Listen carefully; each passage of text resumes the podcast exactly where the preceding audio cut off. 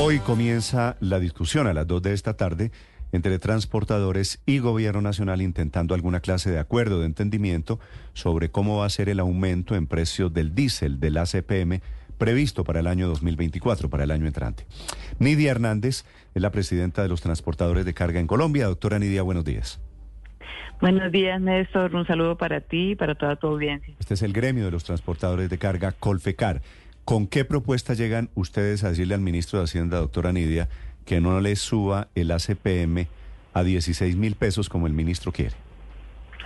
Pues nuestra propuesta desde un principio, desde el año pasado, cuando la hicimos al presidente Petro, era más allá de, fijar cuándo y cuánto nos tenían que subir el precio, era, era revisar la fórmula que fija el precio del combustible, puesto que esta digamos, tiene diferentes componentes donde participan diferentes actores y aquí, como lo digo yo muy coloquialmente, como la perinola, creo que a todos nos va a tocar poner, incluyendo al gobierno.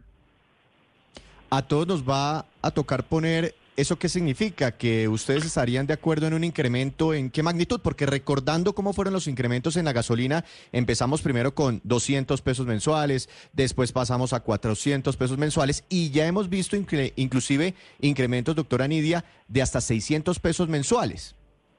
Correcto. Y esa es nuestra gran preocupación. ¿Por qué? Porque el sector transportador pues ya viene asumiendo una serie de sobrecostos vía el alto precio del dólar, porque la mayoría de nuestros insumos son importados, altas tasas de interés que han encarecido el costo de financiamiento de muchas de las personas que, digamos, invirtieron desde el pequeño transportador hasta la gran empresa.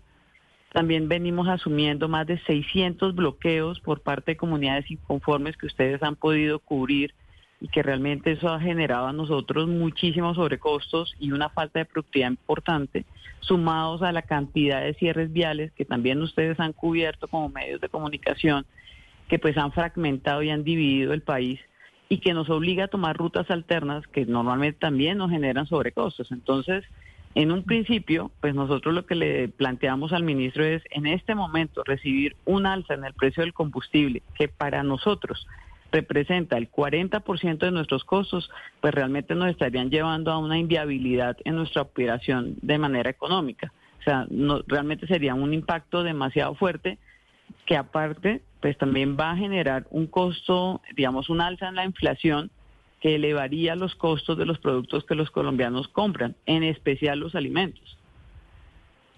Doña Nidia, y si no es en este momento, entonces, ¿sería cuándo? Porque esto de los bloqueos difícilmente pues, va a terminarse de un día para otro. Como dice usted, van más de 600 bloqueos este año, más los cierres viales.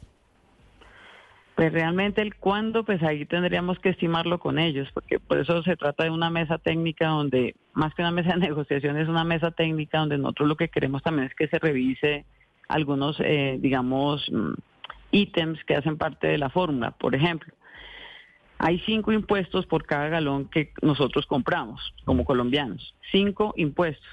Entonces también, como yo le digo al gobierno, ellos también tienen que ponerse la mano en el corazón y, y aquí también tienen que revisar el tema de los impuestos, porque pues son demasiados y realmente también impactan demasiado cada galón.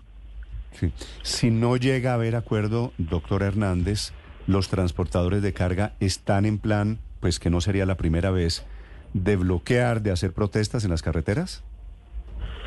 Pues yo te lo digo muy honestamente, Néstor. Mira, nosotros como Colfecar, la verdad, en 46 años jamás hemos acompañado un paro y esta vez, pues, no va a ser diferente. O sea, nosotros nunca vamos a apoyar vías de hecho porque por sí venimos, digamos, eh, denunciando pues todo este tema de bloqueos que, que generan las comunidades. Pero también hay una realidad y es la base transportadora.